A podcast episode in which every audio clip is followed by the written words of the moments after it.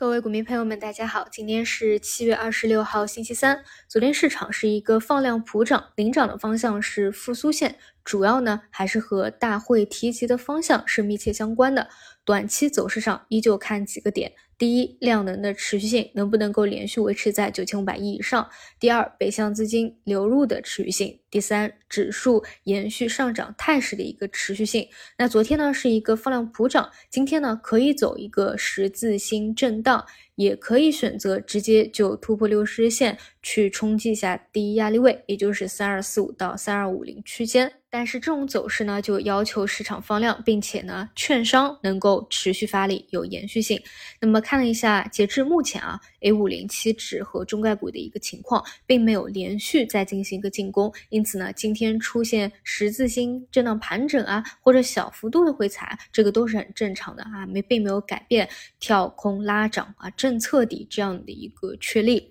那其实前前天晚上呢，看到啊，政治局会议这样的一个说辞啊，我是非常。兴奋的，所以呢，九点多啊，晚上九点多就给大家录了这个早评了，给大家去讲我的一个观点和看法。所以事实上啊，昨天这样一个跳空高开高走的一个走势，并不意外啊，是实打实能够看得到的一个利好。那么很多人呢说，是因为啊晚上期指包括中概股上涨了。所以才上涨的，会认为并没有看到什么实质性的变化啊。那我认为呢，首先第一点啊，K 线本身它就是包含着大家对一个信息的理解和对于未来的一个预期啊，它就是一种语言。那第二个呢，就是实际上很多的政策和趋势已经在发生一些微妙的变化了。如果你去关注一些细节的话，这个呢平时也在节目里面给大家聊的比较多啊。那么后面呢，唯一一个比较重要的事件就是后面两天呢，美联储议息，那这。件事情落地以后呢，基本上宏观上啊就基本全落地了，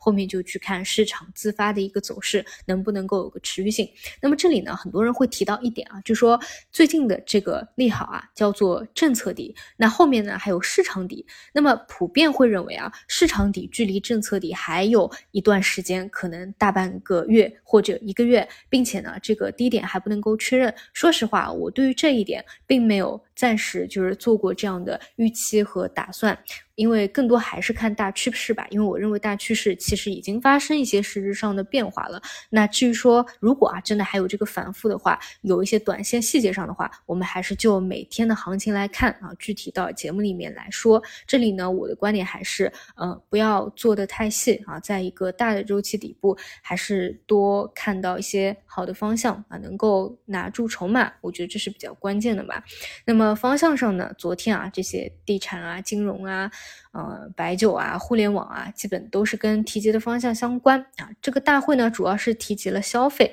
而消费呢，又提及了具体的行业。具体的着力点呢，提到了汽车、消电子产品、家居、体育、休闲、文化、旅游啊。那到底怎么去定未来政策的一个目标，便是后面政策项、复苏项的一个重点，也是跟股市的板块息息相关的。这里呢，我给大家讲过关于地产的一个持续性呢，我这里看不清楚，但是呢，比较明牌的点到的，像。汽车啊，还有活跃市场相关的大金融啊，我觉得这几个逻辑都比较顺啊，应该能够看好后续的一个持续性的。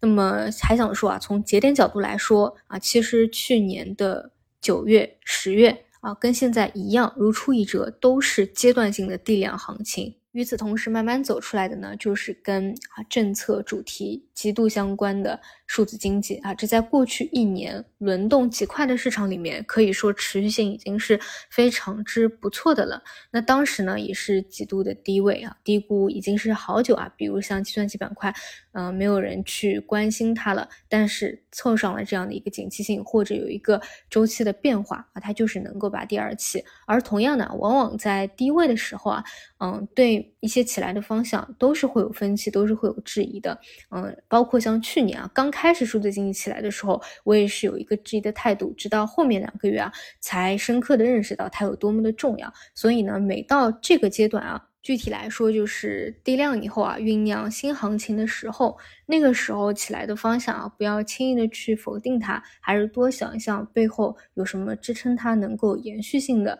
逻辑吧。好的，以上就是今天的早评内容，那我们就中午再见。